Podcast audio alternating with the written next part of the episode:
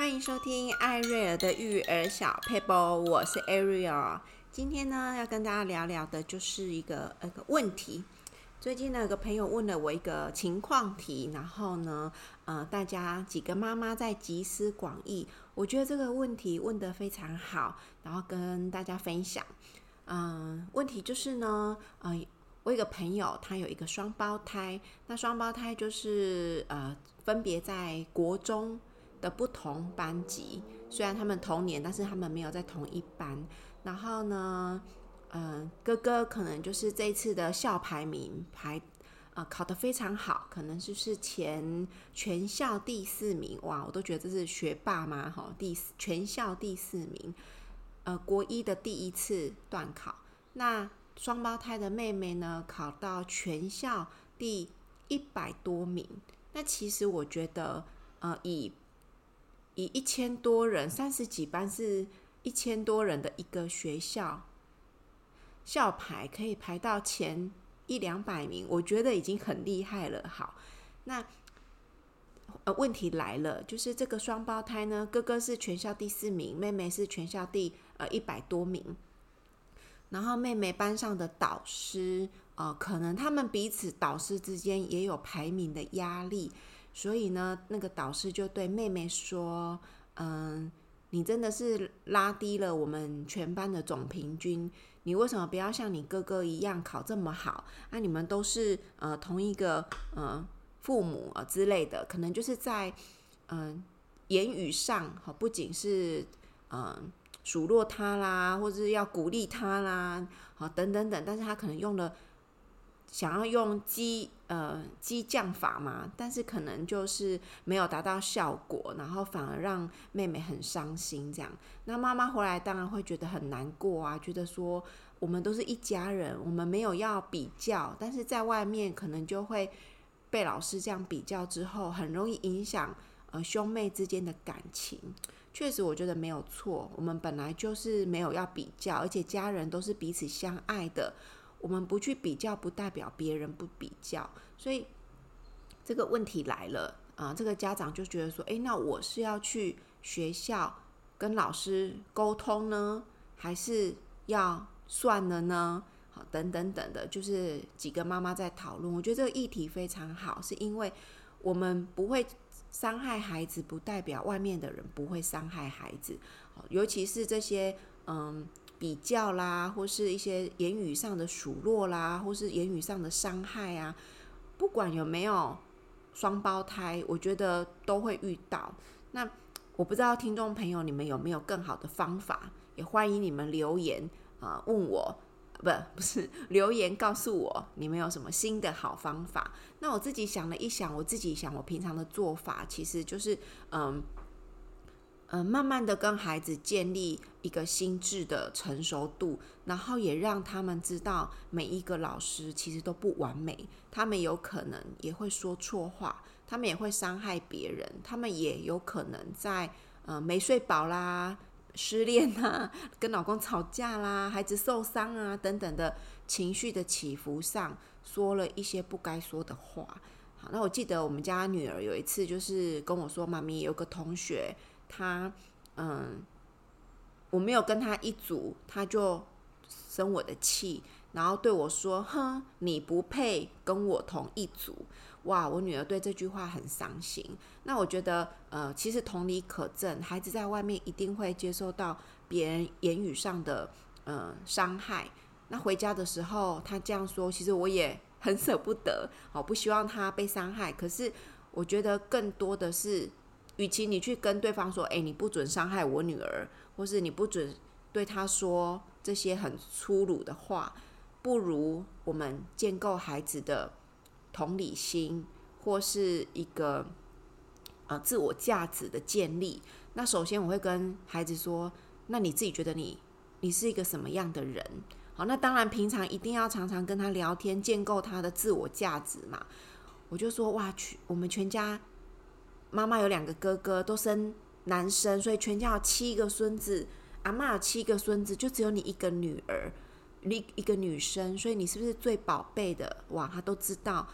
他自己是很宝贵的，然后是大家很疼爱的，也是天赋爸爸的小公主，所以他其实对自己的价值感是很高的。虽然别人说话会伤害到他，但是他会学习的自我疗伤，他就会说：“嗯，不会啊，我觉得你们都很爱我，觉得我是很被爱的，我没有像他说的这么不好。”我说：“对啊，那所以你要先知道你。”你是很值得被爱的，大家都是很爱你的。所以第一点，我觉得去建立孩子的价值、自我的价值跟身份地位，嗯，应该不是说身份的地，自我的呃价值是很重要的。首先，爸爸妈妈看他的价值，跟兄弟姐妹看他，甚至是嗯，他有宗，我们有宗教信仰，天父爸爸是怎么看他的？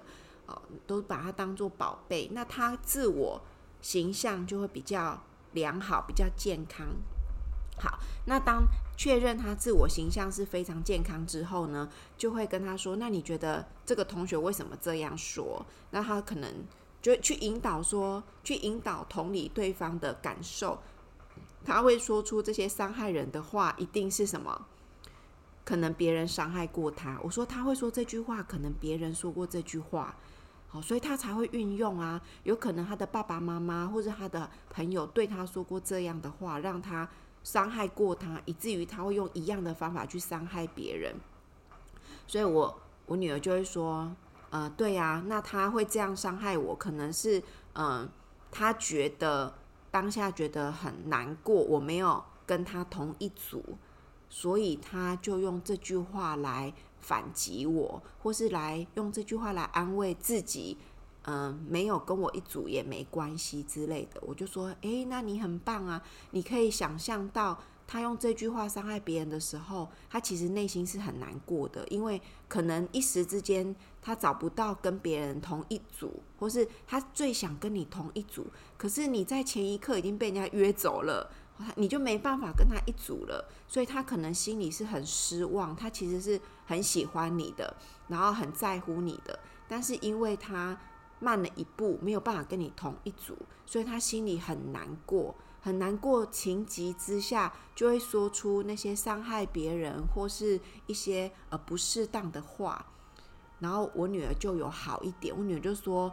嗯，对啊，如果我是他，没有人跟我一组，我也会很紧张，然后会很难过，会很很嗯，会觉得不知所措。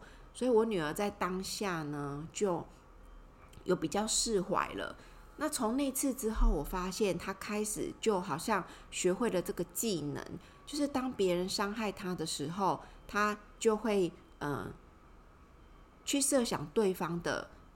处境好，比如说他最近就跟我说：“妈咪，老师不要让我在中午睡觉时间写功课了。”我说：“为什么？”因为我看他有点难过，他都会就是如果你中午不睡觉，你可以写功课，但是不一定每个人都可以。那以前他都可以，现在不行了。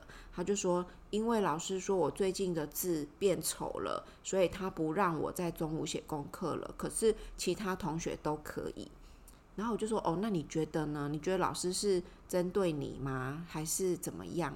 诶我就发现他开始学会了这个技巧之后，他就说：“妈咪，可能我有……他说呃，可能我真的利用中午写功课太急了，以至于我就真的没有把字写得很工整，所以老师可能觉得我利用午休时间写功课不会表现得很好。”所以他觉得还是让我回家慢慢写好了，而且我发现我最近的字可能真的也没那么漂亮，这样子，诶我就发现孩子开始会反省，然后也会处处在老师的换位思考，然后他就说，而且我觉得老师也没错啦，因为如果每个同学都要在中午写功课，那就变成大家都不睡午觉了，那大家可能精神会不好，而且。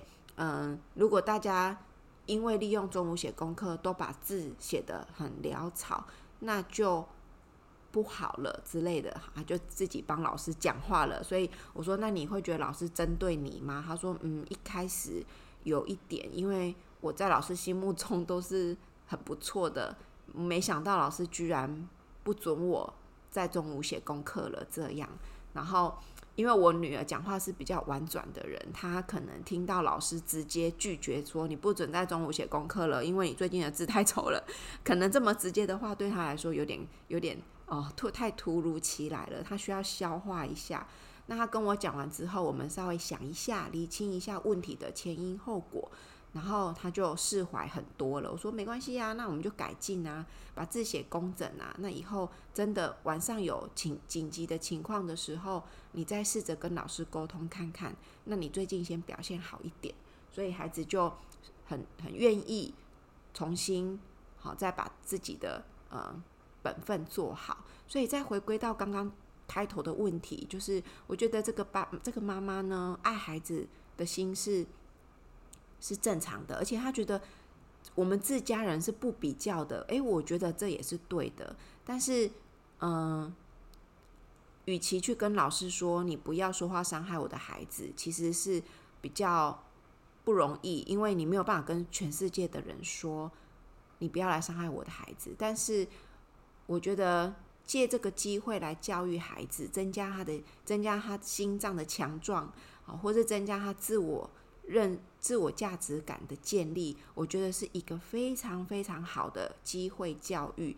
当然，他肯定会哭，会难过，但是在还小、还年轻的时候，有机会教他这个技巧、这个技能，好过于他长大的时候遇到别人的言语上的霸凌啊，或是嗯，言语上的伤害，走不出来，还要来得好太多了。别人肯定。在一生之久，肯定会有言语上的伤害跟霸凌。但是如果我都跟孩子说，你不要听，他就觉得不好玩了。比如说，同学、老师会，呃，孩子会说，妈咪，他他会笑同学怎样怎样怎样。